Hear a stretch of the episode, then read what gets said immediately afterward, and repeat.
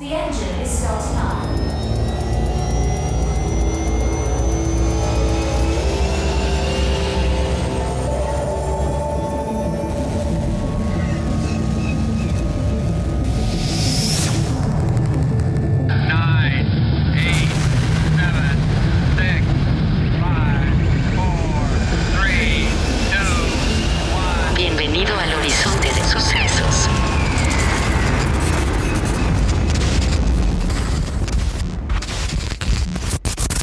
De la física o mecánica cuántica existe el concepto de entrelazamiento cuántico, el cual establece que el estado cuántico de dos o más objetos debe de describirse como un objeto único, aun cuando los objetos estén separados espacialmente.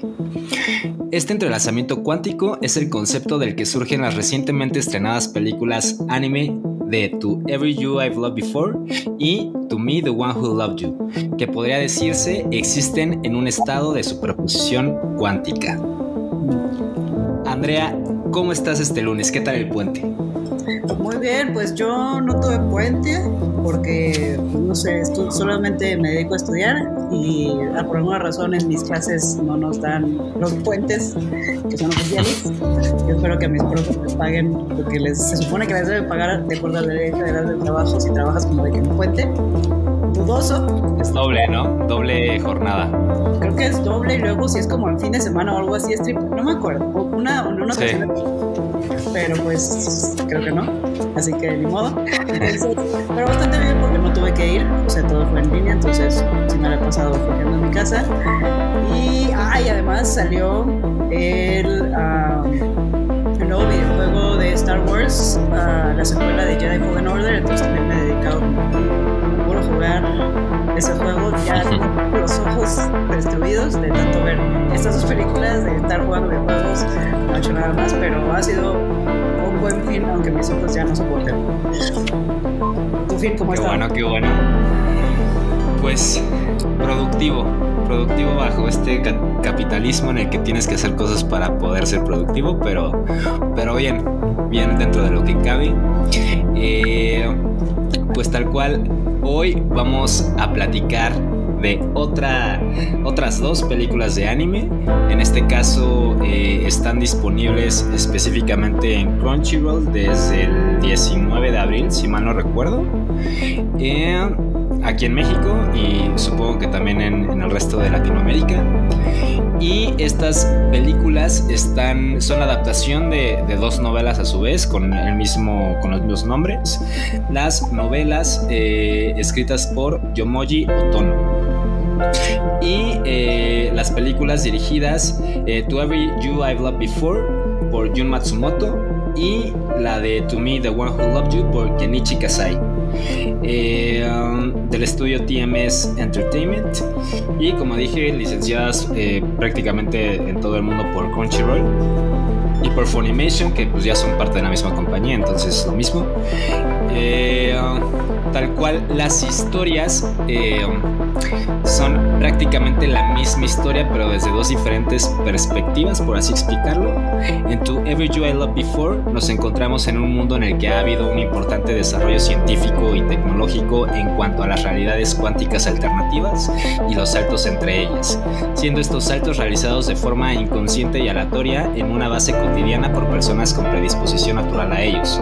Aquí seguimos a Koyomi Takasaki, un niño introvertido en su vida escolar hasta ser parte del laboratorio de partículas imaginarias que pues estudia estos acontecimientos.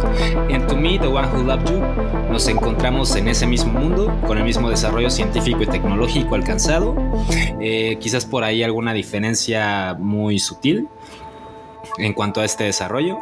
Y también seguimos a Koyomi, solo que aquí es Koyomi Hidaka, un niño que prácticamente vive en el laboratorio de partículas imaginarias para posteriormente terminar trabajando en él con cierto objetivo que cumplir. Ambas historias son complementarias y se muestran como realidades alternativas superpuestas, como ya lo había mencionado, de este mismo protagonista partiendo del mismo punto de origen. La decisión de escoger entre una vida con su padre o una vida con su madre luego del divorcio de ambos. Esta decisión la protagonista femenina, o mejor dicho, el interés romántico de Koyomi y el desenlace al que llegará, aunque prácticamente cierran en el mismo punto. Andrea, ¿qué te parecieron estas películas? Que hasta donde yo entiendo, mi percepción es que fueron también bastante hypeadas. ¿Cuál viste primero y qué historia es la que viste? ¿O cuál es tu percepción de esta historia? Yo bueno, ah, no había escuchado hasta antes de que se publicara como el calendario de qué cosas iba a sacar Crunchyroll ahora en abril. Yo no había escuchado de ninguna de estas dos películas. Sé que en Japón se estrenaron en octubre del año pasado. Pero pues fuera de ello no había escuchado nada hasta que vi que saca Crunchyroll el calendario y, y empiezo a ver como comentarios de que estas películas que van a salir no sé, justo luego el 19 o el 20 de abril este eh, son como la misma historia pero lo que a mí me llamó la atención y por lo que vi que era hypeado más que nada como te lo querían vender era de que tu percepción de la historia va a estar influida por eh, la película que veas primero, porque como mencionaste, es como, como si existen como que en un misma, una misma temporalidad, pero son eh, historias diferentes en un sentido en el que eh, una está, la de To Every You Have Loved Before, está ambientada en un mundo en el que Koyomi decidió vivir con su mamá, mientras que en To Me, The One Who Loved You, que fue la que yo vi primero, eh, es cuando Koyomi decide vivir con su papá. Entonces, eh, repito, yo vi que, que, tu percepción podía cambiar y la verdad es que yo decidí ver primero To Me, The One Who Loved You, porque vi hacia una chica en Twitter que ella puso, que ya las había visto y dijo, las vi en el orden malo, vean primero La Rosa, To Me, The One Who Loved You y dije, ok, voy a tomar, voy a, voy a eh, aceptar esa retroalimentación. Recomendación. Recomendación, ajá. Entonces, eh, por eso vi esta primero y vi que había gente, mmm, sobre todo en Letterboxd, diciendo que si las veías como yo las vi, o sea, esto lo vi pues ya después de que yo ya las había visto las dos, tenías el final feliz y que si las habías visto primero To Every You Have Loved Before y luego To Me, The One Who Loved You, o sea, al revés de como yo las vi, tenías como un final triste. Yo no sé si esa sea como tu percepción, yo no, mmm, yo sí diría que yo sí me quedé como con un final, digamos, feliz, entre comillas, no sé, o sea, porque al final pues, se trata del amor y del poder del amor y todo lo que podemos hacer o estamos dispuestos a hacer por las personas que amamos.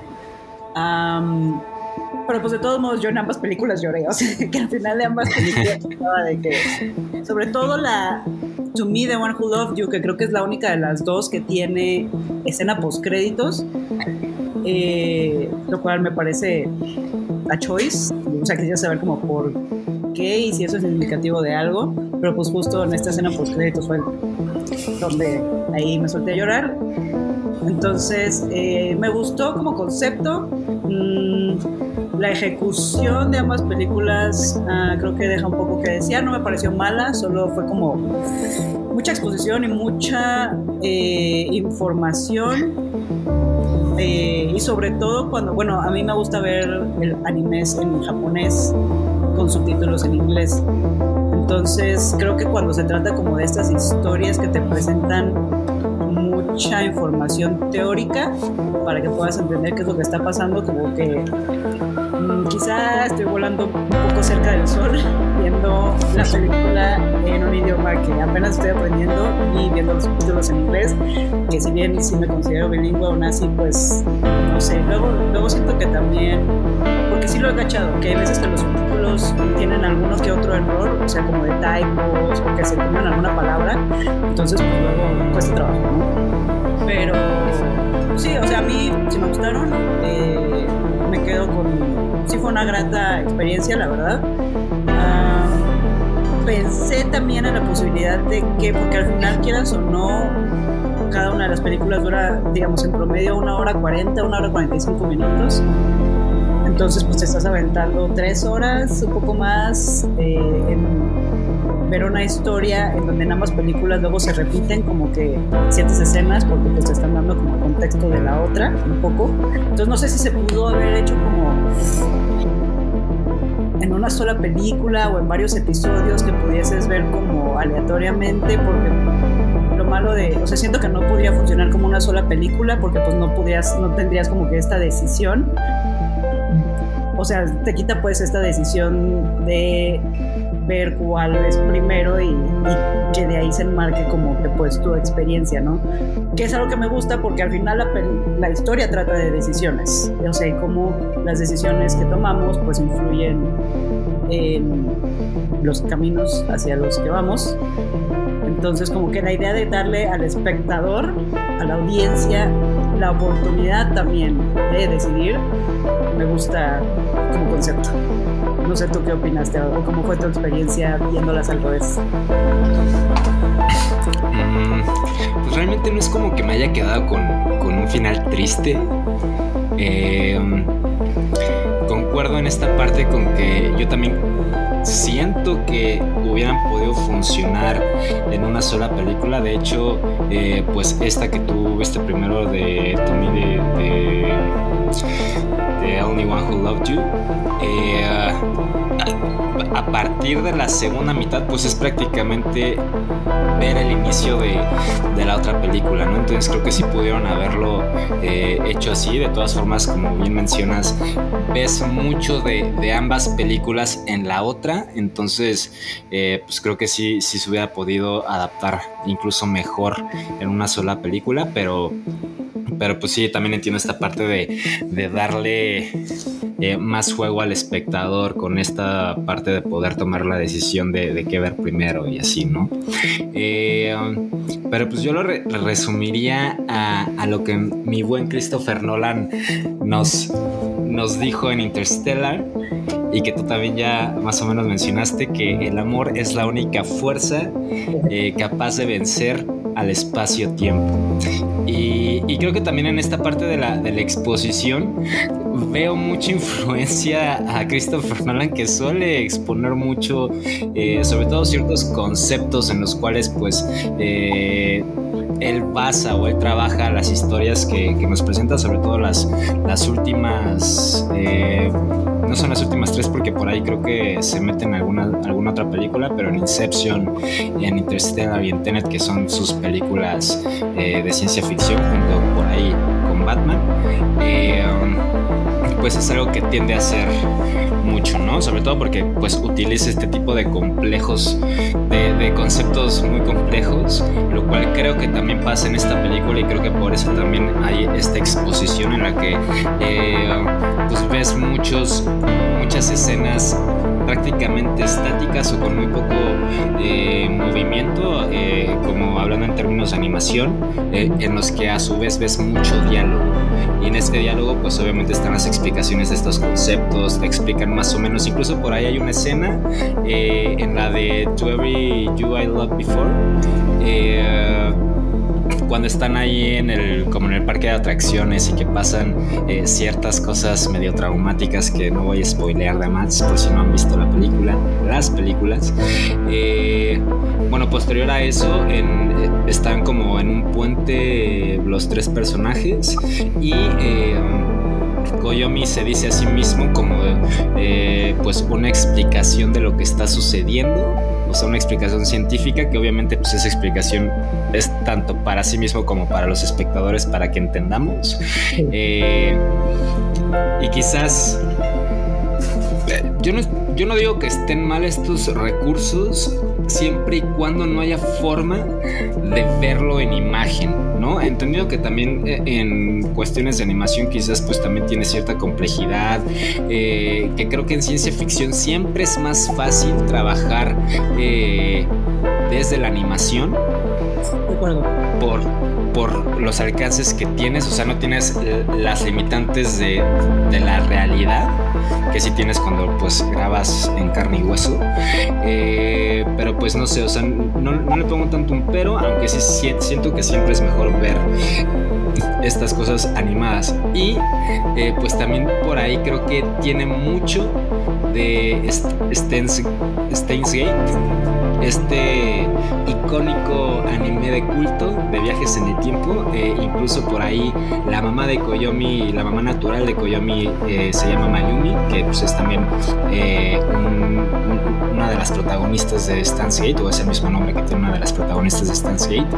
Y también veo muchas similitudes en cuanto a... pues a, las tramas que van surgiendo en ambas historias. Eh, mencionábamos fuera de aire, eh, más bien tú mencionabas, Andrea, esta parte de, la muerte, spoiler alert, de, de una protagonista en la película, así como eh, pues pasa en Stance Gate, eh, etcétera, etcétera, etcétera, ¿no? Eh, en este sentido sí creo que Stance Gate ejecuta mucho mejor porque ves muchísimo más en imagen eh, lo que acá ves explicado en diálogo. Entonces, pues creo que sí me decataría por Stance Gate, pero, pero ¿qué opinas, Andrea, al respecto? Justo yo creo que, o sea, más, no solamente es como este evento que detona como lo que va a ser la trayectoria del, personaje masculino, por ejemplo, Koyomi ve, al menos en To Me, The One Who Loved You, es eh, no lo ve, pero pues sí se lo experimenta, digamos, de alguna manera, la muerte un poco cerebral de, eh, de Shiori, pero pues es una especie de muerte, ¿no? Entonces como que también en Steins Gate, como esto ocurre con eh, Mayu, ¿cómo se llama? Mayu, Mayushi. Mayu- Mayushi, pero de cariño Mayumi. Mayu- O al revés. Pero hoy también como que eh, tanto en Steins Gate como aquí, el personaje masculino como que se, se vuelca tanto en buscar una manera, un mundo, una línea del tiempo, algún lugar en el universo o los universos en donde esta persona que él ama de alguna manera no muera. Entonces son estos como dos personajes como muy listos, muy... eh, relacionados a los, a los avances, avances de investigaciones científicas en materia de eh, temporalidades, digamos, que pues su, su vida se convierte en eso, ¿no?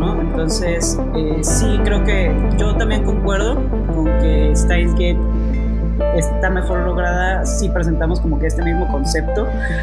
Eh, sobre todo también, y porque yo vi, yo no sé si tú viste esto de Steins Gate, porque está el anime, luego está como que una especie de, um, no sé si le llaman como precuela, que es como Steins Gate Zero, y luego hay como que varias películas, o sea, yo sí me eché como que todo eso, entonces de alguna manera Steins Gate tuvo, que, tuvo también como más espacio para desarrollar la historia porque si yo me quedase solamente con el anime sí está sí me gusta sí está buena sí concuerdo que está mejor pero como que hay cogea de algunas cosas eh, siento yo.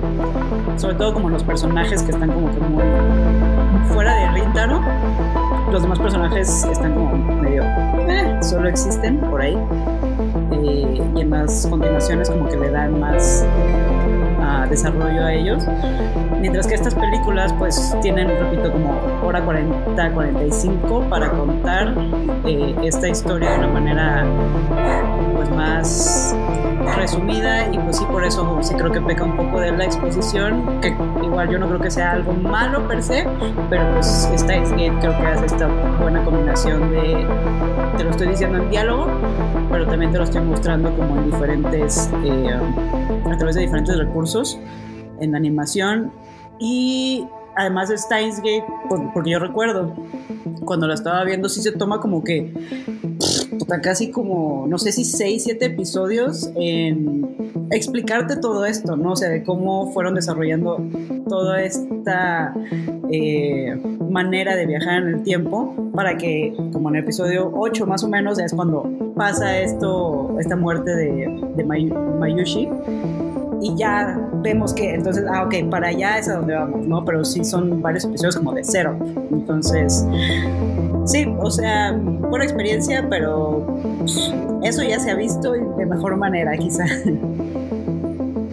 Sí, sí, sí. Y eh, pues bueno, a final de cuentas, no es que se pueda seguir la historia eh, como que de forma completa completamente lineal porque hay algo, eh, pues, o sea, este concepto de superposición, etcétera, eh, incluso de las realidades altern- alternativas en las que o sea, en la película existen estos dispositivos que son una especie de, de relojes o de smartwatches que sea que son, eh, que te pueden indicar si has hecho un, viaje temporal, ¿no? Un eh, time shift, creo que era el, concepto que manejaban en inglés.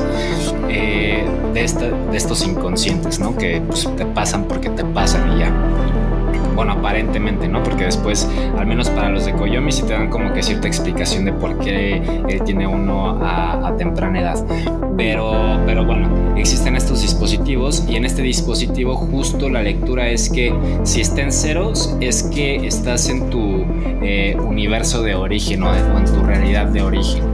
Y si ya eh, conforme se vaya moviendo pues los números, estás eh, pues más o menos alejado de esta realidad de origen. ¿no? Obviamente, entre más cercano estés, por ejemplo, del 0 sigue al 1, hay, hay un, también por ahí como que algunas variaciones eh, de decimales, eh, etcétera, que no eh, exploran muy a fondo, pero bueno, si estás en el 1 es porque estás, es lo más próximo que puedes estar eh, a tu realidad de origen, entonces los cambios que vas a ver en, en esta realidad en la que estás no son tantos. Conforme, vas, te va, conforme más te vayas alejando, pues más van a ser los, los cambios que puedas eh, percibir, ¿no? Eh, y sobre esto, pues esto también tiene mucho que ver con un concepto que ya he mencionado en otros episodios acá, pero de forma resumida, es la parte del observador. Eh, el observador en física es eh, aquella persona que está observando el fenómeno físico, valga la, redundancia, ¿no? Eh, obviamente los fenómenos físicos a escala física tradicional, física clásica, o sea, relatividad, eh, no, hay, no hay mucha variación, incluso si cambia eh, el observador, pero a escala cuántica eh, cambia por completo el, el, fenómeno físico que estás observando. Incluso si es el mismo observador, si estás observando un estado cuántico diferente del objeto, pues va a cambiar por completo la perspectiva. ¿no? Entonces, por eso digo que no se puede ver de forma lineal la historia como una historia completa, eh, simple y sencillamente porque el, el Koyomi Takasaki de... Pues, o sea, es el de la realidad cero la realidad de origen en To Every You I Loved Before y el Koyomi Hidaka es el Koyomi de la realidad de origen en To Me The One Who Loved The One Who Loved You, ¿no? O sea, cada Koyomi, incluso si, si, hubiera otros Koyomis en la ecuación de otras realidades, pues cada uno de ellos sería el, el Koyomi original de, de, su realidad de origen y su realidad de origen es la realidad pues a la que pertenece, ¿no? O sea, eh, por ende, si tú tienes este dispositivo eh, y tienes un salto temporal, pues se va, se va a ver, se va a mover el reloj, pero... Eh, el Koyomi de esa realidad a la que tú hayas llegado, pues su reloj va a estar en cero, ¿no? Porque es su realidad de origen. Entonces, eso es un poco a lo que quería llegar. Eh, pero si queremos como que esforzarnos para encontrar una, eh, pues una historia lineal, yo diría que empieza eh, sobre todo por cómo lo cuentan en la película. No, no he leído las, las, novelas, entonces no voy a dar mi opinión al respecto, pero por cómo lo cuentan en la película, incluso si ves primero To Every You I Loved Before, la historia que, que, por cierto es la novela número uno y la novela dos es To Me The One Who Loved You. Eh, los sucesos que pasan en To Me The, One, the, the Only One Who Loved You son los sucesos, por así decirlo, de origen, ¿no? Que es cuando eh, Koyami conoce a Shiori, que es cuando pues Shiori se vuelve un fantasma cuántico por ahí extraño, eh, y él se enfoca a, poderle, eh, pues poderla regresar a la vida, ¿no? Por así decirlo, o más bien poderla regresar a su cuerpo. Que aquí también ot otra cosa interesante es que eh, si bien fue la Shiori de la realidad, eh, eh, pues de esta realidad la que sufrió la muerte cerebral, en teoría en todas las realidades se perdió porque se perdió su partícula imaginaria. ¿No? Entonces ahí está medio, medio complicado de explicar más adelante, intentaré hacerlo pero eso es prácticamente pues de donde surge toda la historia, etcétera. Y eh, pues justo en, en, To Me The Only One Who Loved You vemos cómo Koyomi se esmera por encontrar una solución. Al final eh, pues la encuentra eh, gracias a la ayuda de, de esta de este personaje femenino que no recuerdo el nombre. Eh, Kazumi. Kazune. Kazune, sí, cierto. Eh, con ayuda de Kazune, que es la, la protagonista femenina de, To Every You I Loved Before. Y eh, pues encuentra la cura y esto eh, implica que él, él, va a tener que hacer un salto que lo va a dejar también en las mismas condiciones de muerte cerebral, ¿no? Y pues no le importa porque pues quiere salvar a su, a su amado. Eh, y ya. Y la segunda historia parte de la realidad más alejada. Bueno, y la solución, se me olvidaba, es eh, pues, tal cual como el cuerpo eh, de Shiori ya no aguantó la muerte cerebral y pues falleció eh, físicamente.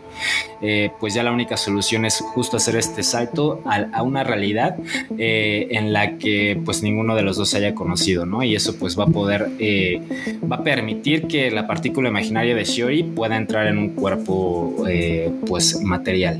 Esto por justo el entrelazamiento cuántico entre, las, entre la partícula imaginaria de Shiori con eh, pues las partículas imaginarias de, de, Koyomi. Entonces al momento de, de Koyomi hacer el, el, salto entre líneas a esta realidad en la que no se conocieron nunca de niños, eh, pues Shiori va, va, a viajar con él y, y, va a poder introducirse en ese cuerpo. y pues ya, eso es prácticamente To Me The Only One Who Loved You y en To Every You I Loved Before vemos como de hecho empieza con este Koyami siendo viejo y que le sale en su reloj un, una cita con un IP pues extraño. El, IP dentro de la película también tiene ahí connotaciones cuánticas. Eh, decide ir y a partir de ahí, de vemos pues toda la historia a través de Koyomi desde niño, en, en, este caso pues en el que decide irse con su mamá, en el que no conoce a Shiori y sí conoce a Kazune. Y eh, pues Kazune ya tiene como que cierto conocimiento, eh, retomando un poco lo que mencionábamos en el, episodio pasado sobre los personajes femeninos, pues creo que Kazune eh, puede ser una especie de Pixie Manicure y eh, una especie, ¿no? Porque no es en sí la figura de la Pixie Manicure, pero sí, es, sí tiene ciertas similitudes. Y pues ella ya tiene como que este conocimiento más o menos de lo que está pasando, porque por ahí después entre ambas películas vemos que eh, pueden viajar o pueden eh, transportar la conciencia entre no solamente realidades alternativas en el mismo punto temporal, sino que también como en puntos anteriores o posteriores. Y eh, pues ya, esta casona es quien lo, busca, le dice que en otra realidad son novios y pues de ahí eh, genera una relación en la que eh, pues prácticamente Kazune primero eh, no está dispuesta a empezar una relación con Koyomi, pero conforme avanza la película ya que está en la universidad pues le dice que sí, que ya pues tengan una relación, se terminan casando, terminan teniendo un hijo que por ahí en un evento, justo en este evento del parque, en otra realidad pues termina falleciendo, ahí también viene Kazune de la otra realidad, pero se termina yendo porque pues entiende que no es lo correcto, bla, bla, bla, bla. Y, eh, y pues ya al final Koyomi sí va al encuentro de Shiori sin él tener conocimiento de, pues, de esta otra realidad. Se encuentra con ella tanto en su versión fantasma como en su versión anciana de esa realidad, en la que eh, pues ya le dice lo que Shiori siempre le quiso decir a una persona a la que ayudaría. Y eh, y pues ya termina con este Koyomi eh, diciéndole a, a, Kazune que eh, pues que está feliz, que, conoce la felicidad porque pues pudo conocerla a ella y pudo estar con ella en, esta realidad, ¿no? Y también como que le da, le agradece a, a todos sus dios alternativos de tanto los que se enamoraron también de Kazune como los que no, de haber pues de haberse enamorado de cualquier otra persona porque eso le, le permitió a él enamorarse de Kazune, ¿no? Ese es como que prácticamente y de forma muy muy resumida todo lo que pasa en la historia. Pero, pero yo la ordenaría, si tuviera que hacerlo de forma lineal forzosamente, la ordenaría de, de- esta manera. No sé tú, Andrea, ¿qué opinas?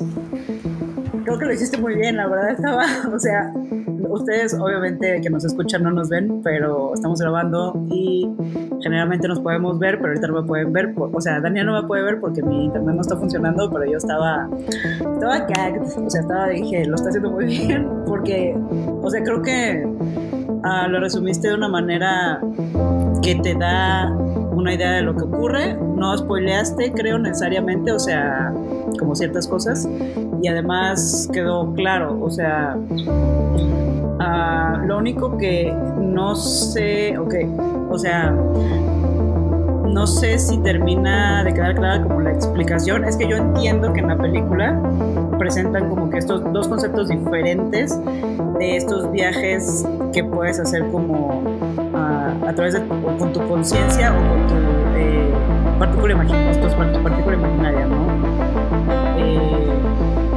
Que es el parallel shift, como lo dicen en inglés, que es como entiendo y corrígeme si estoy mal, que estás como viajando a un, digamos, universo, un mundo paralelo, pero en el mismo, en el, en el mismo tiempo, digamos, en el mismo horario. Entonces, o sea, eso es lo que yo entendí.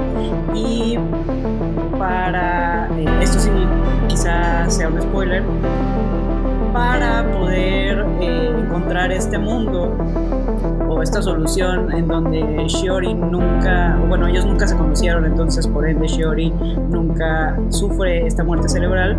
La solución es un time shift, que ahí sí sería como viajar con el tiempo, ¿no? Eh, no sé si necesariamente también involucra una especie de eh, cambio paralelo o si el time shift puede existir como de manera independiente del parallel shift. O sea, supongo que eso tendría que implicar como que viajes dentro de tu mismo mundo, universo, realidad. Pero creo que eso sí, eh, por ejemplo, y ya no me logro acordar mucho de Steins Gate porque igual muchas cosas pasan eh, de diferentes maneras. Yo no recuerdo si ahí también introducen como que esta idea del parallel shift o si de o si son intercambiables al final, no lo sé, mu- mucha es una cosa muy viajada me parece, pero está chido. Sí, creo que, o sea, como yo lo entendí, más que, bueno, o sea, sí es un poco lo que tú dices, eh, en este Parallel Shift, eh, pues solo como que viajas a otra, solo, tu, solo viaja tu conciencia a esta realidad alternativa en la que pues sí entras a este cuerpo eh, de esa realidad y la conciencia del cuerpo de esa realidad pasa al, a- al tu cuerpo de tu realidad original. Eh, pero esto eh, no son como que, o sea, no los puedes hacer de forma consciente, o sea, son simplemente eh, pues estos cambios que, que suceden de alguna forma u otra, tampoco hay una explicación muy, muy profunda al respecto. Y ya en los time shifts, que según yo, no estoy seguro si, si es time shift o, o es optional shift, eh, ya es en los que conscientemente tú ya puedes hacer un salto eh, tanto a la mis, a, otra eh, realidad eh, en- dentro del mismo espacio de tiempo, por así decirlo, o puedes viajar antes o, a un tiempo anterior o a un tiempo posterior de, otra realidad, ¿no? O sea, creo que la diferencia principal, al menos para mí, es el que puedas hacerlo consciente o que puedas hacerlo de forma inconsciente. Obviamente, para hacerlo de forma consciente, necesitaron desarrollar pues una tecnología muy específica para, eh, pues, para poder hacerlo, ¿no? Y es por eso que, que Koyomi se queda en el, en el, en el laboratorio de, de los elementos o de las partículas imaginarias a trabajar, ¿no? Y para poder hacer esto y poder salvar a Shiori. Pero creo que es, esa es principalmente la, la diferencia, al menos para mí. Y en Stan's Gate creo que es muy similar el concepto, eh, aunque ahí no, no diferencian entre entre sea más bien ahí todo en Stansky todos los viajes temporales que vemos eh, pues prácticamente en los tres primeros cuartos de, de la serie son únicamente de conciencia. Eh, todos ellos hacen de forma eh, consciente valga la redundancia o sea sí, sí lo hacen por lo quieren, sí lo hacen porque quieren hacerlo, hay únicamente como que el el punto que restringe es que solo lo puedan hacer hasta 48 horas antes, ¿no? Y si tú vas eh, avanzando de esas 48 horas, pues puedes volver a otro punto, a otro checkpoint, pero pues más adelante en el tiempo, quizás al, al que tú querías eh, volver. Pero también conforme avanza la historia de Stan's Gate, desarrollan la máquina ya de, de viajes en el tiempo en el que ya puedes viajar físicamente y no solo puedes trasplantar tu conciencia a, a esta otra realidad. Pero por ejemplo, esta parte de las realidades de de la realidad cero, de la realidad 1, etcétera, etcétera, etcétera, eh, pues es como que la premisa científica principal de Steins Gate, porque incluso tienen este dispositivo eh, como de... ¿Cómo se llaman estos? De transistores en los que te indican pues eh, en qué realidad estás y de hecho ahí sí pues todas estas variantes de realidad incluso se expresan en forma pues de, de, decimales, ¿no? De no, no me acuerdo cómo se dicen los demás, pero decimales, eh, miles decimales, cien decimales y esas cosas, ¿no? Se me fueron los nombres. Pero, o sea, de hecho creo que en ningún punto en Stans Gate todas las realidades se manejan del cero punto y tantos al cero punto y tantos, nunca llegan creo que al uno y, y justo... Eh, el objetivo del protagonista es encontrar esa realidad en la que tanto Mayumi como la otra protagonista femenina, que tampoco me acuerdo del nombre, pues puedan eh, sobrevivir ¿no? al mismo tiempo. Porque en, en las realidades que, que, sobrevive Mayumi no, no sobrevive la otra eh, mujer y en las que sobrevive la otra mujer no, se, no sobrevive Mayumi. Entonces eso es como que en Stan's Gate, pero es prácticamente lo mismo. Makise Uizu. Eh, Cristina. Es el nombre de la otra Cristina es el nombre de la otra protagonista en Stan City. Pero es prácticamente lo mismo. De hecho, la madre adoptiva de Koyomi tiene muchas características de Cristina, ¿eh? O sea, sí creo que está muy influenciada. Al menos eh, si es un para mí sí fue un guiño muy marcado eh, hacia Gate.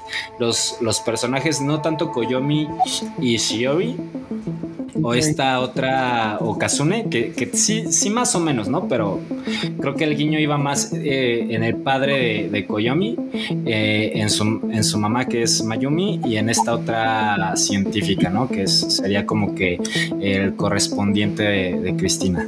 Pero volviendo al punto, o sea, creo que son las, son las, difer las diferencias principales entre estos dos viajes temporales y, eh, y pues ya, o sea, creo que lo hace muy bien en cuanto a cuestiones de, de ciencia, porque incluso dentro de la cuántica, que es eh, pues la última gran rama de la física que se ha desarrollado en la ciencia humana, eh, que también ya lo he dicho en otros episodios, pero para resumir, la física o mecánica cuántica, eh, cualquiera de los dos nombres es correcto, eh, es el estudio de partículas eh, a, a est en estados microscópicos, ¿no?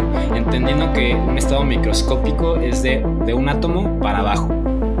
Y eh, la física clásica, obviamente la física cuántica todavía no tiene alcances en cuanto a los fenómenos físicos de la física clásica, que es la física relativista de Einstein. Y eh, que pues este tipo de, de, los fenómenos de la física clásica son de, de un átomo para arriba, ¿no? O sea, por ejemplo, eh, un cristal, un copo de nieve es, eh, un, es física clásica, pero quizás las partículas de las que está compuesto ese copo de nieve ya es física cuántica.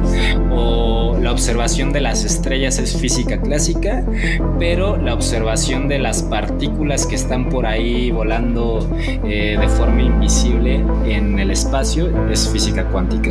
En este caso, eh, por ejemplo, el laboratorio de, partículas imaginarias, eh, pues es un laboratorio de física cuántica.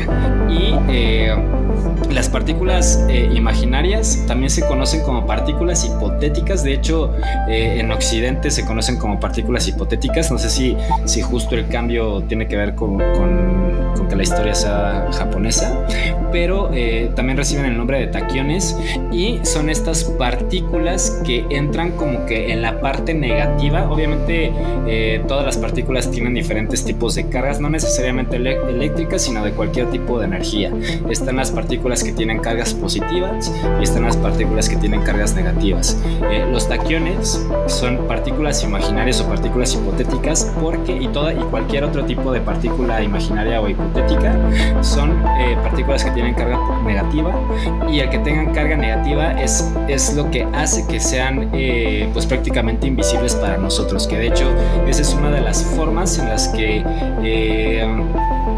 pues manifiestan esta, esta forma de, fantasma cuántico que, adquiere Shiori, ¿no? Es como que la explicación que hay detrás a partir de ese tipo de, partículas que me remonta también mucho a, a esta concepción de Interstellar y de Christopher Nolan del fantasma de, de, Matthew McConaughey, ¿no? ¿Tú, tú, tú cómo viste esta, esta parte del fantasma de Shiori? En primer lugar, quiero decir que estoy aprendiendo muchísimo de física porque, lo dije fuera del aire, yo nunca tomé ninguna clase de física en, ni en la prepa ni en la universidad, nunca en la vida. Entonces, no sé si esto sea como física 101, pero Aún así, me parece gran explicación, muy detallada. Bueno, no sé si muy detallada, pero suficientemente como para que pueda entender algo, conceptos básicos y relacionarlos a lo que vemos en la película y como que ya voy, se me va abriendo un tercer ojo. Pero sí, justamente eh, fuera del aire hablábamos de que a mí me pareció interesante este concepto que presenta eh, la historia acerca de los fantasmas, ¿no? O sea, ¿qué son los fantasmas? ¿Por qué hay veces que, bueno, la gente que los puede percibir, porque podría percibirlos más nítidamente algunos que otros? Eh, creo que una explicación que da la película y que yo doy de manera escueta es que entre más, digamos, como coincidencias haya entre tú y, digamos, o tus partículas imaginarias, ahí es, y las partículas imaginarias de esta otra persona, eh, entre más coincidencias haya a lo largo de diferentes como realidades o dimensiones, no lo sé, este, más nítidamente los puedes ver, o sea, si, eh, si por ejemplo, hubiese podido estar viva, ellos en todas las realidades siempre iban a coincidir. Entonces, por ser tan fuerte su conexión, Koyomi Hidaka, el de To Be the One Loved You, eh, podía percibir a Shiori de una manera pues extremadamente nítida, mientras que algunos no la veían, otras personas como la, la Kazune de, de esta realidad podían medio ver que a, y a veces, a veces podía ver como que había alguien ahí en la intersección, había una figura, pero pues ella, había veces que ni la veía y cuando la veían quizá no percibía como nada más allá de una especie de, pues como figura, ¿no? A diferencia de Koyomi, que pues él sí podía hasta hablar con ella, ¿no? Y podía intercambiar eh, conversaciones con ella. Entonces, eh,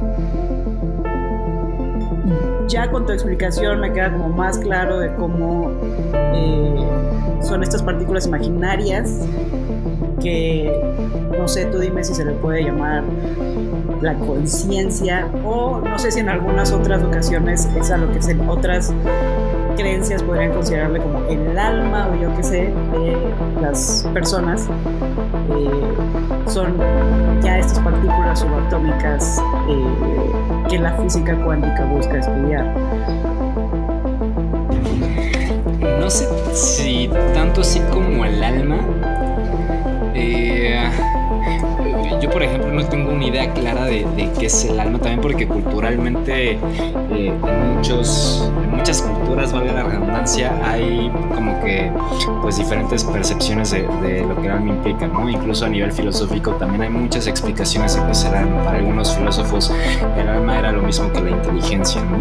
Eh, o, o el alma era lo mismo que la conciencia intelectual sobre lo que, está, lo que está bien y sobre lo que está mal etcétera, etcétera, etcétera.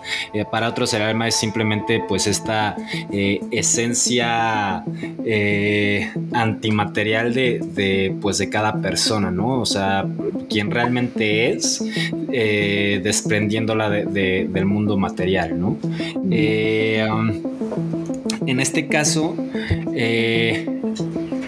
lo que la mecánica más allá de, las, las, subpartículas o las partículas microscópicas o escala microscópica, eh, estudia es, es o sea, pues sí estas partículas, pero también sus posibilidades, ¿no? Entonces, eh, por eso está muy ligada, por ejemplo, a la teoría de cuerdas o a la teoría de, eh, o a la percepción o, el entendimiento que tenemos hasta ahorita del tiempo, porque otra cosa bien importante es que para nosotros como especie humana, eh, el tiempo, si bien sabemos que está conectado intrínsecamente, saludos Roberto Martínez, al espacio, eh, pues también se puede considerar como una cuarta dimensión. ¿no? Las tres dimensiones eh, espaciales que existen son eh, profundidad, longitud y ancho. Entonces, al momento de que tú dices espacio-tiempo, o sea, implica que estás relacionado, o sea, que tiene una relación eh, pues muy cercana tanto el espacio como el tiempo, pero también indica que estás multiplicando, eh, por eso van juntas, espacio-tiempo, eh, en términos de álgebra, pues cualquier, cualquier, cualquier factor o cualquier de dos a más factores que estén juntos, pues implica que se multiplican entre sí, ¿no? Entonces, esto quiere decir que todas estas medidas que tú puedes ver espacialmente, que tú puedes calcular o describir o medir espacialmente, las, las tienes que multiplicar por el tiempo, ¿no? Eh, esto ya era más para el breviario, pero, pero eh, mi punto es que el, espacio es una cuarta eh, dimensión de la cual nosotros no tenemos visibilidad. Vemos cómo el tiempo afecta en lo material, eh, ya sea porque se deterioran las cosas, porque los, las personas envejecemos, etcétera, pero no vemos el tiempo tal cual. Y en todo caso, nuestra percepción solo es eh, ascendente, quiere decir que pues solo vemos el tiempo eh, hacia adelante, ¿no? O sea, pues, pues sí, hacia adelante. Esto es porque estamos en un mundo o, porque nuestra capacidad cerebral para percibir el mundo solo está en esas tres dimensiones espaciales. Eh, probablemente si pudiéramos verlo en cuatro dimensiones o incluso en más dimensiones, podríamos alcanzar a ver el tiempo porque justo lo que te plantea la mecánica es que el tiempo no es lineal, sino que el tiempo... Eh,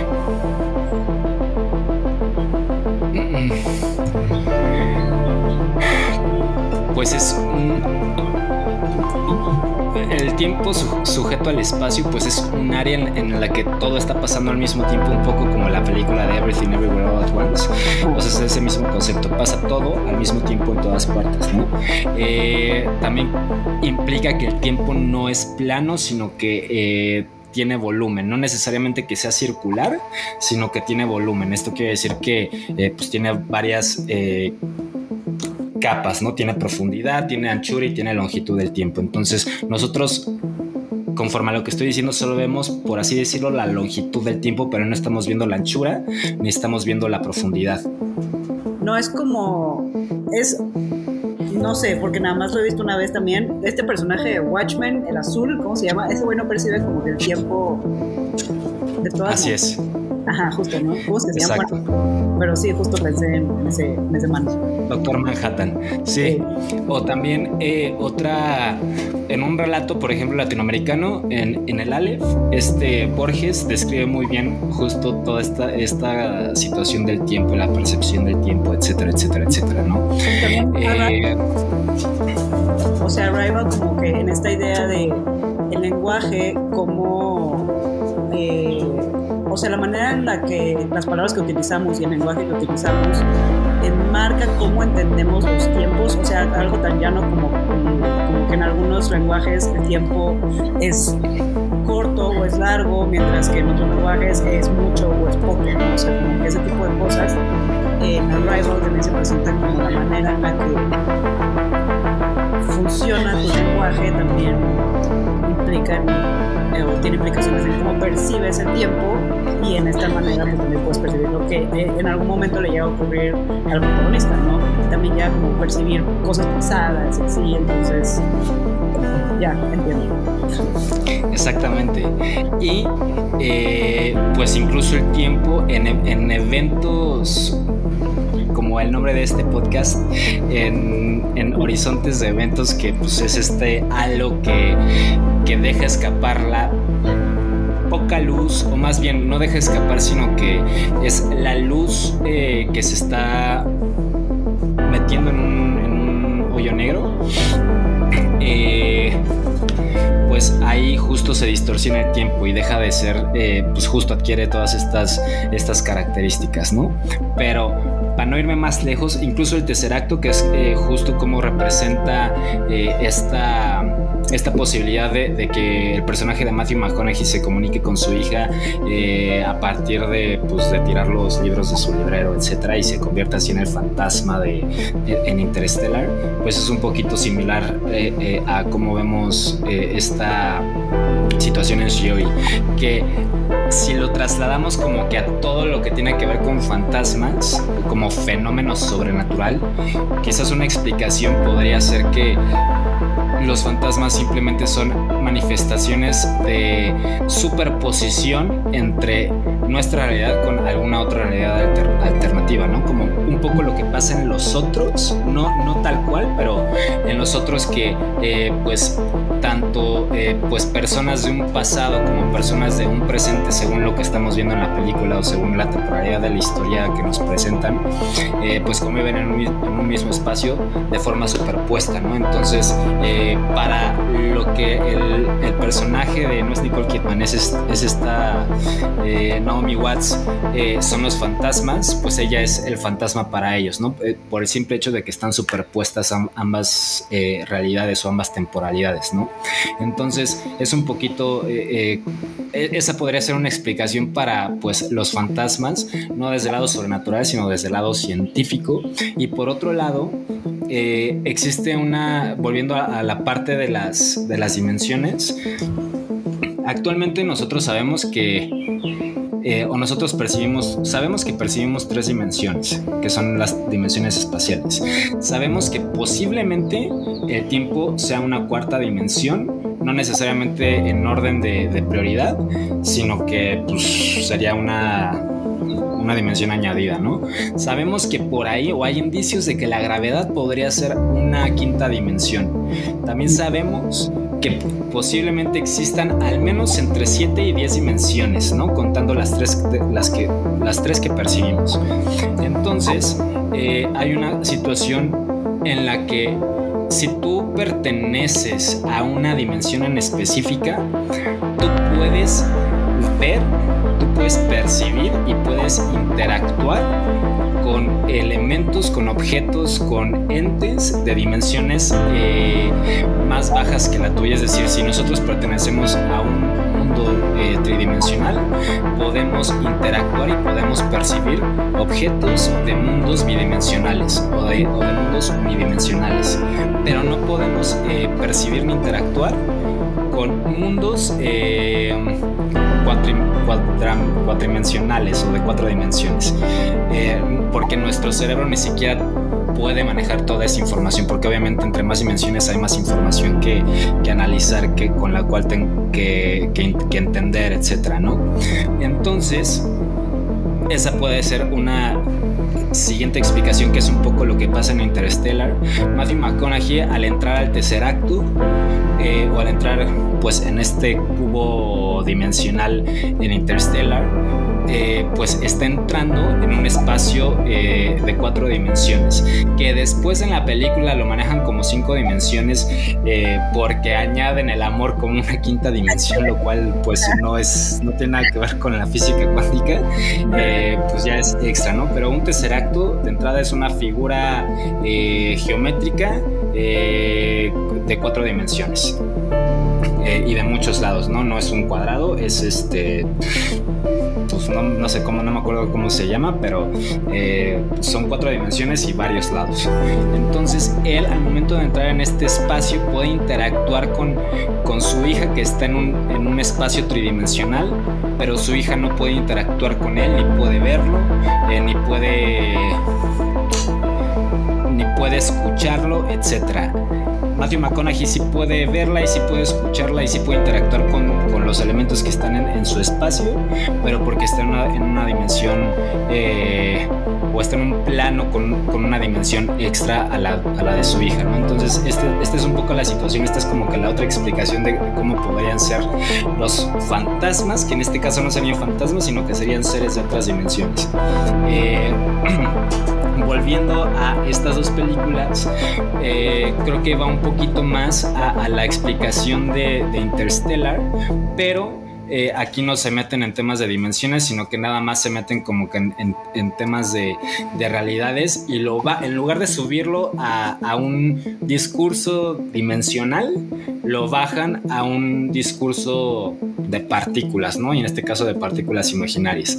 Pero, pero sí me parece interesante porque también como mencionabas fuera del aire, casi no vemos historias en las que haya una explicación tan científica, eh, por más de que, de que se apegue a lo que realmente dice la ciencia o no, eh, de este tipo de fenómenos que entendemos como sobrenaturales simplemente porque no, no caben dentro de lo que nosotros podemos percibir y, y, y describir, ¿no? Sí, o sea, y, y, y fenómenos o sea, ahorita que hablas de fenómenos sobrenaturales, sí hablamos de, esto de los fantasmas, pero también mencionaste uno, creo que fue como en la sinopsis, o no, no me acuerdo, en donde eh, puedes como que viajar, o sea, las personas podemos, digamos, en teoría viajar, eh, hacer el parallel shift, pero lo hacemos de manera inconsciente, ¿no? Y entre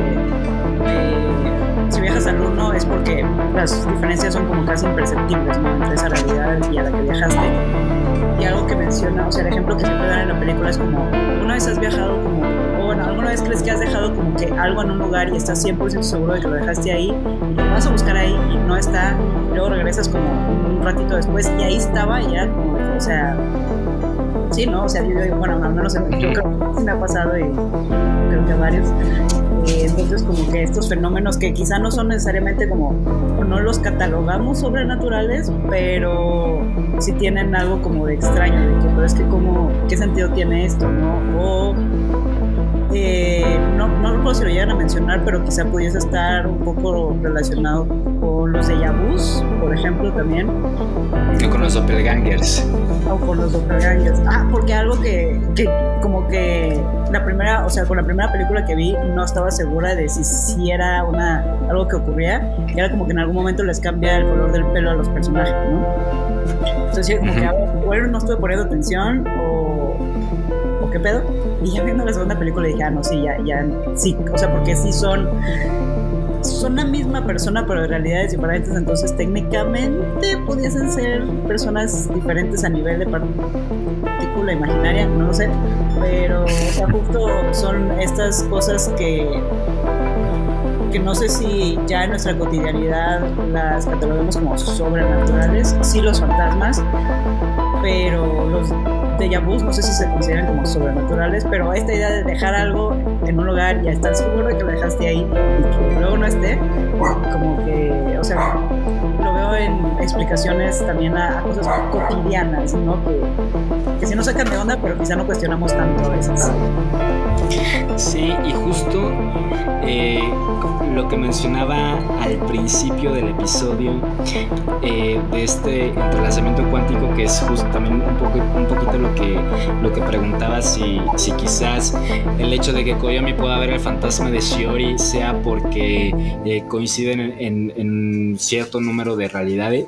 Eh, creo que es más bien, o bueno, desde mi, desde mi punto de vista, es más una situación de, este entrelazamiento cuántico por el hecho de, o sea, de entrada, de entrada y, y, también para explicar un poquito por qué eh, el viaje de conciencia temporal o entre realidades eh, dentro de la mecánica cuántica eh, uno de los avances en los que más se está trabajando son dos. Uno es la computación cuántica y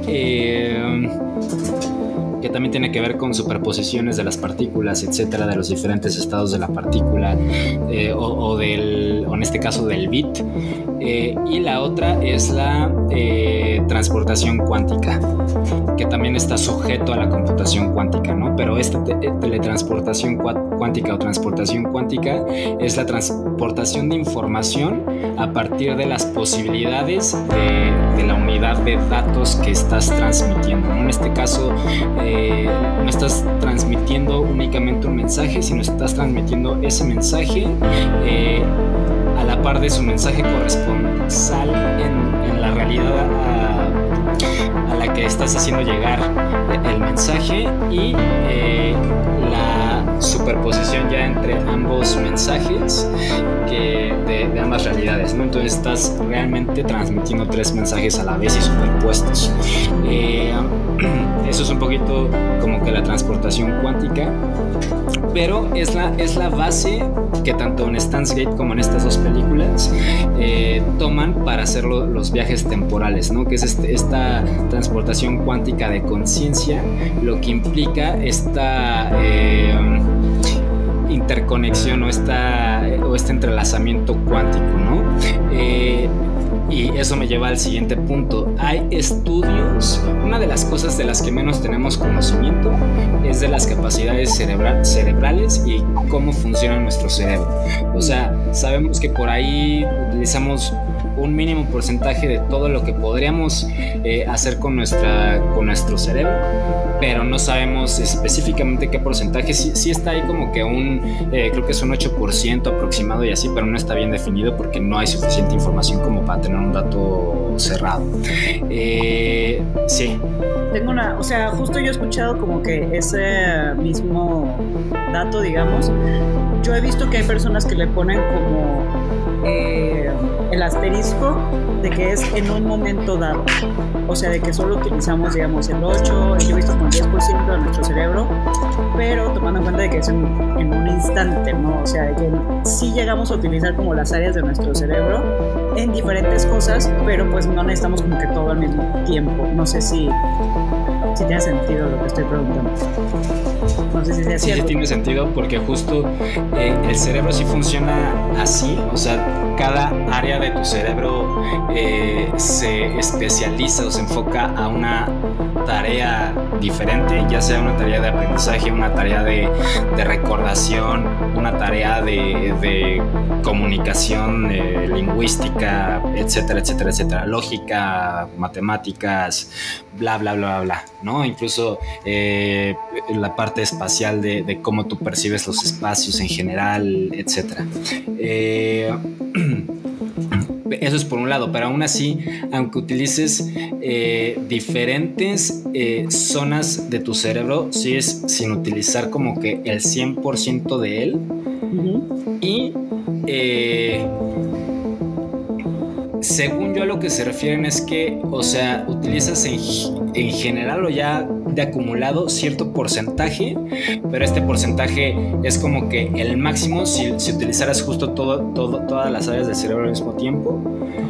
Y de ahí, pues se va haciendo menor dependiendo de, de la tarea que estés realizando. En este caso, yo estoy hablando y estoy pensando en, en la película y en todos estos temas, entonces estoy utilizando cierta, cierto porcentaje de mi cerebro, que solo es un porcentaje del porcentaje total que puedo utilizar.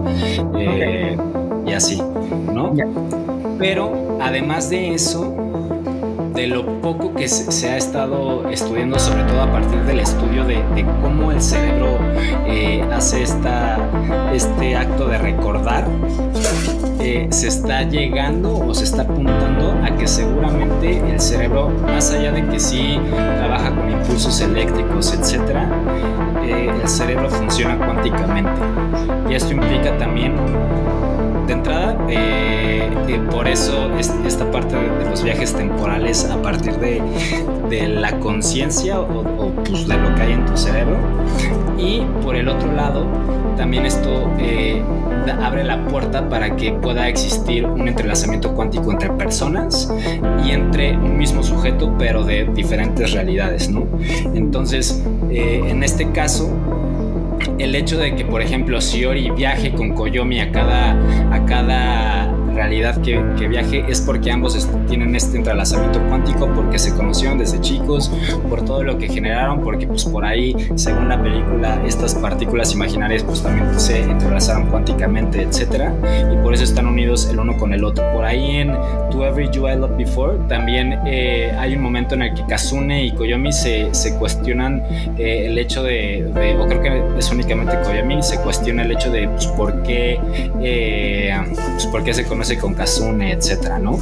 Eh, y como que no, no hay una respuesta dentro de esa película, pero sí eh, quizás se puede encontrar en, en To Me, the, the Only One Who Loved You, eh, en el que hay un entrelazamiento cuántico a partir de, de sus realidades en la realidad alternativa en la que existe Shiobi, ¿no? Porque al final Kazune también se encuentra con Koyomi en esa realidad. Obviamente no terminan casados ni nada de eso, pero existe esta relación, ¿no? Entonces, Shiori, a la vez de que tiene un entrelazamiento cuántico con Koyomi, también es como que eh, sirve de, de hilo conductor entre, eh, entre las partículas cuánticas de, de Kazune y de, y Koyomi, ¿no? Porque al final Kazune termina viajando a la realidad de Koyomi en la que no conoce a Shiori eh, para ayudarlo a que en algún punto de su vejez se reencuentren, ¿no? Eh, y spoiler alert, por cierto. Entonces, eh, creo que esa es como que la explicación que yo le encontré allá como que a este fenómeno físico sobrenatural que nos presenta la película. ¿Qué opinas, Andrea? Sí, o sea, creo que mm, justo por, por todo lo que intenta abarcar la película en términos como de explicación, mm, me parece una manera escueta la de, pues es que coinciden como que en varios planos, ¿no? Pero sí, creo que... Sí, te compro tu explicación, yo no tengo el lenguaje técnico para, para debatirla. Me- para, para mí parece que tiene sentido. Pero sí, eh, esta descripción que le das a Shiori como de, digamos, como de eje, eh, creo que algo de lo que queríamos como hablar un poco es como de, de los personajes femeninos ¿no? que, hay, que hay como en esta película. Ah, dijiste, bueno, que Kazune podría ser un poco, tiene ciertas características de la Manic Pixie Dream Girl. Creo que de por sí en el anime es como algo de lo que suele pecar eh, bastante muchas historias. Eh, o sea, no, no es, creo yo, tan... O sea, sí es muy prevalente. Creo que hay una que otra eh, personaje que suele tener, siempre, siempre todos tienen alguna que otra característica de esto, hay algunas menos que otras pues. Creo que Kazune, eh, si bien sí tiene esto, eh, me gusta como personaje, o sea, porque creo que al final dije, ok, voy a intentar ver si esto que voy a tiene sentido, porque si ya establecimos que el amor es la única fuerza que puede trascender el tiempo y el espacio. O sea, en otras palabras, el amor es la fuerza, ahora sí que es la fuerza más poderosa del universo y de todas las galaxias.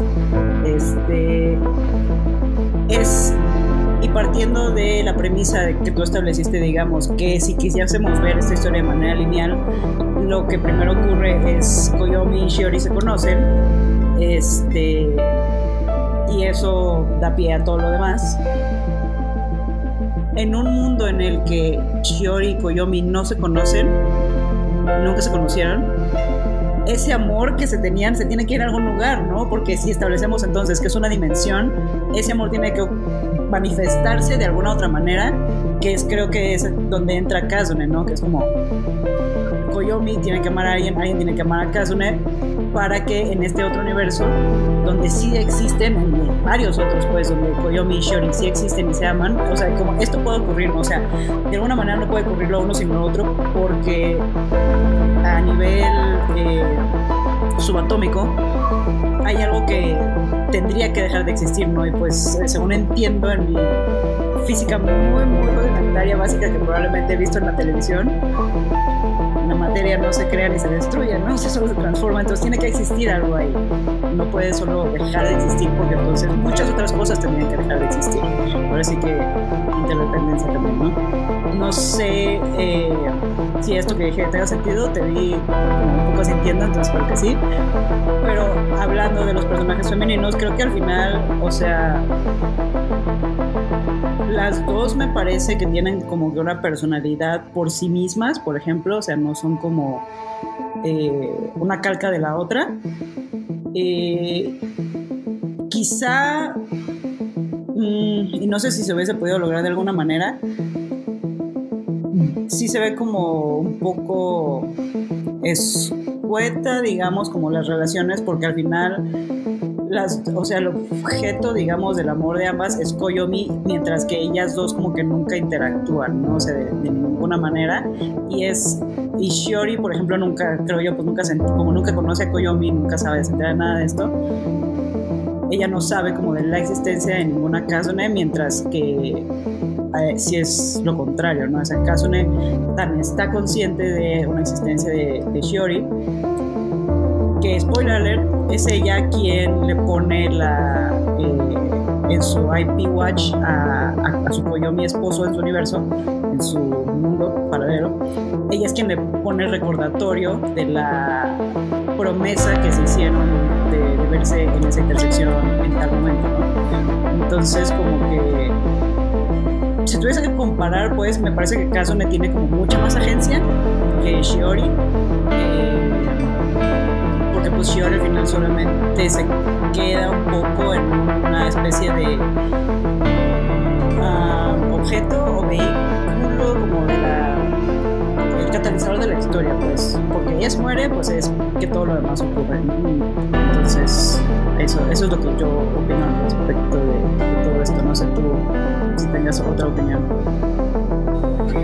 Sí, o sea, es, es, prácticamente lo mismo, nada más ahí eh, que mencionabas lo de la materia, eh, haciendo el vínculo con, con, esta parte de las eh, partículas de carga positiva o, carga negativa, en, la materia es lo, es lo mismo, ¿no? O sea, eh, la materia en cualquier estado que se nos presente eh, siempre tiene un corresponsal contrario, ¿no? En este caso eh, está la antimateria. Entonces, que es un poquito lo mismo que la partícula de carga positiva y su corresponsal con carga negativa.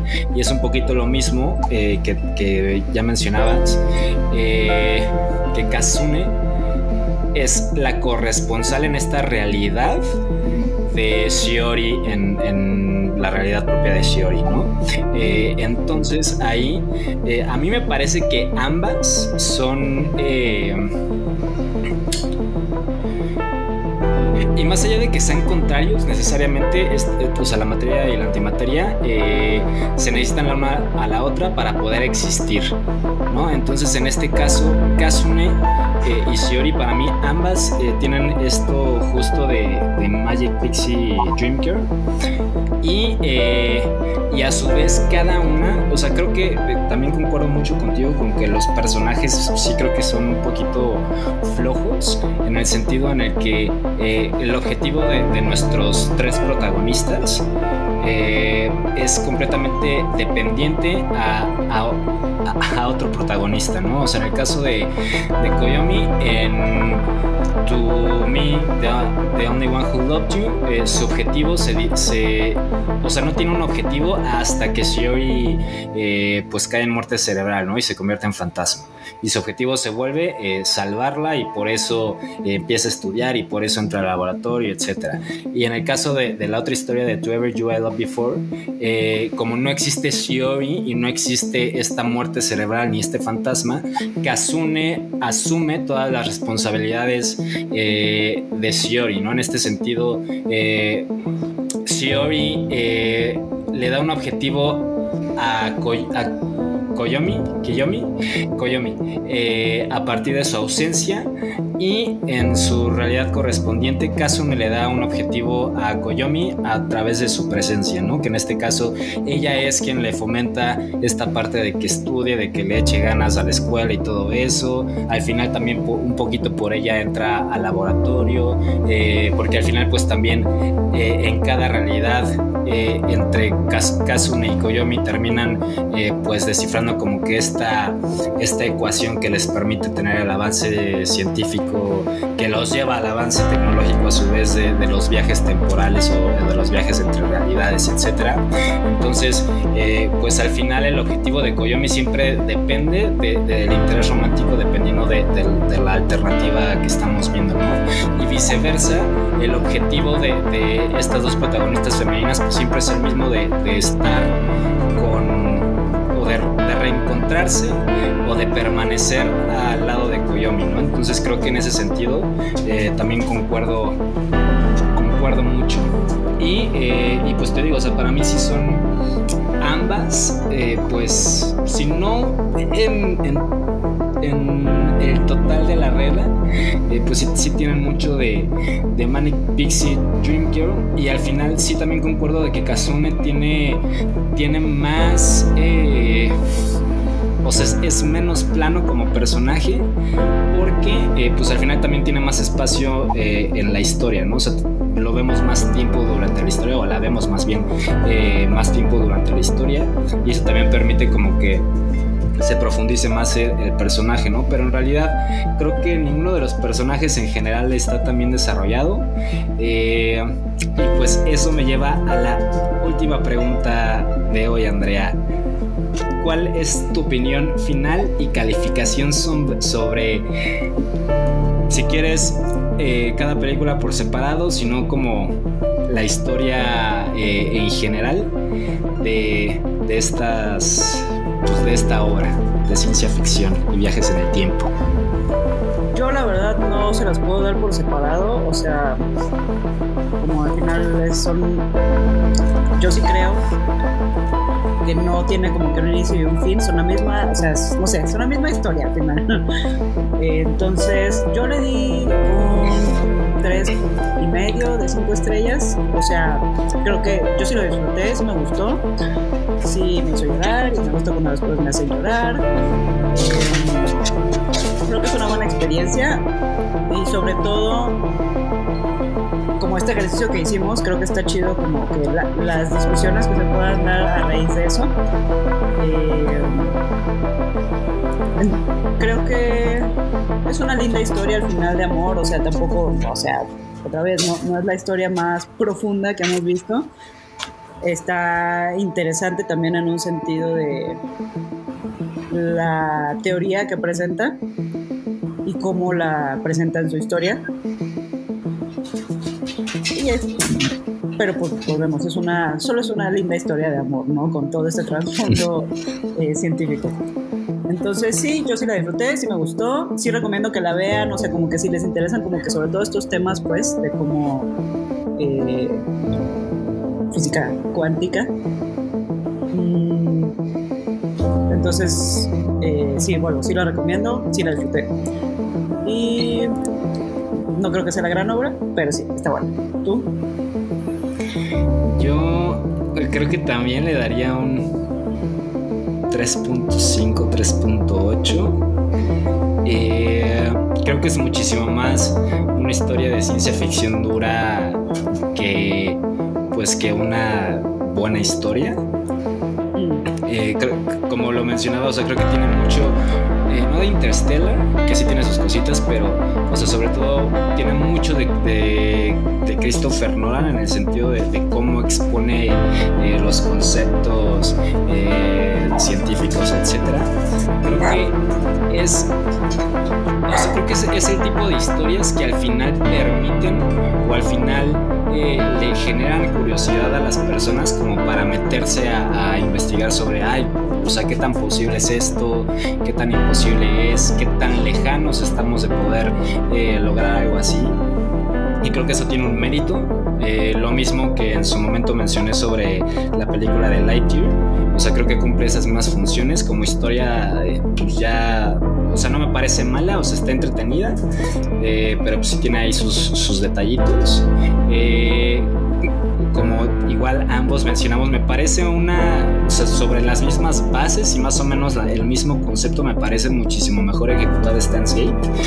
Eh, aunque sí, pues es- después de ver Stance Gate, e incluso después de ver Stance Gate 0 y, y las películas y todo, pues sí te quedas sin ganas de vivir, ¿no? Y, y al menos esta historia sí te deja, eh, pues como con con una sensación más cálida, ¿no? O sea, pues sí es una historia bonita, independientemente de, de cuál de las dos películas veas primero. O sea, creo que eh, la sensación termina siendo muy similar de, de, que pues tuvo un final feliz, ¿no? O sea, al final eh, logró salvar a Shiori.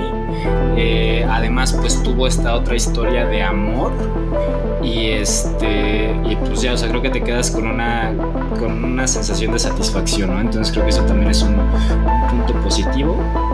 Y, y pues ya, ¿alguna eh, recomendación que nos quieras dar, Andrea? ¿En dónde te podemos encontrar? ¿En redes sociales? ¿En alguna otra cosa que estés haciendo por el momento? Sí, antes que nada, yo no sé si tuviste esto, yo lo vi en el Wikipedia de, la, de, de esta obra, uh, que va a haber una tercera novela. Así uh, es. Se va a llamar Because I'm Calling Your Name. Uh, se supone que, bueno, de, de, hecho la novela ya existe. Salió, sí, salió en el 2022. Ajá.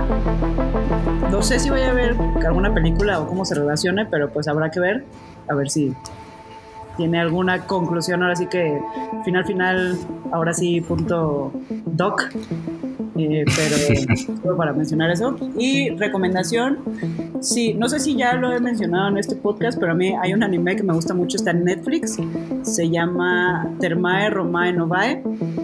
Es viajes en el tiempo, pero para nada es ciencia ficción dura, o sea, solamente es de este eh, arquitecto de baños termales en el Imperio Romano que eh, pues le comisionan diferentes obras. Cada, cada episodio es como stand-alone.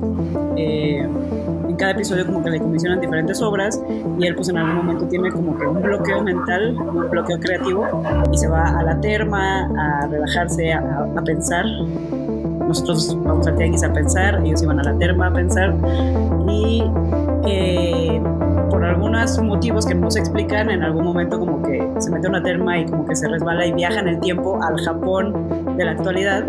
Y de ahí como Japón pues también tiene una cultura de los baños termales y los baños públicos en general muy extensa, eh, pues de ahí él va tomando como que inspiración, pero es una comedia, entonces está bastante divertida, yo la disfruté mucho, solo tiene como 10 episodios más o menos, todos están en Netflix, repito, entonces si les interesa como que por alguna razón a mí sí me interesa mucho como la cultura del baño termal, eh, si les interesa como un poco eso, es muy recomendable y al final de cada episodio hay como una pequeña cápsula de eh, el proceso creativo de la mangaka que creó este manga que se llama igual Termal Romae.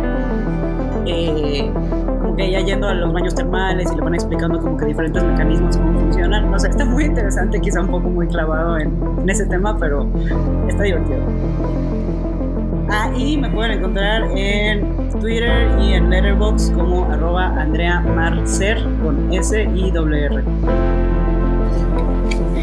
Ok, eh, yo recomendación pues ya saben, Steins Gate es el mejor anime y creo que una de las mejores historias de viajes en el tiempo que he visto. Eh, um, también por ahí ya se me olvidó. Ah, la de Duke Gently, eh, detective holístico, creo que es el nombre completo. Es igual una, una serie, es adaptada de, una serie de novelas de ciencia ficción. No recuerdo el autore, pero es este, de nacionalidad británica. Y eh, está Netflix. La segunda temporada es mala, la primera temporada es muy buena. Eh, es un bucle temporal, pero al estilo de Dark, pero es una comedia. Eh, está buena, véanla. Vean Stance Gate, eh, las dos temporadas, eh, su respectiva película y sus respectivas dos ovas, creo que son el total de la, de la obra. Eh, Gate es eh, la adaptación de un videojuego, entonces también si, si pueden jugarlo, jueguenlo y, y nos cuentan qué tal está porque no es un juego que se puede encontrar muy fácilmente por acá. Y eh, pues ya saben que nosotros nos encuentran como supernovala.mx en la web, supernova-la en Instagram. Me encuentran como peralta.peralta.peralta- en TikTok y en Instagram. eh, como Peralta Peralta P en Twitter y pues ahí me pueden encontrar por el momento activo. Ya saben que nos escuchamos en el próximo episodio.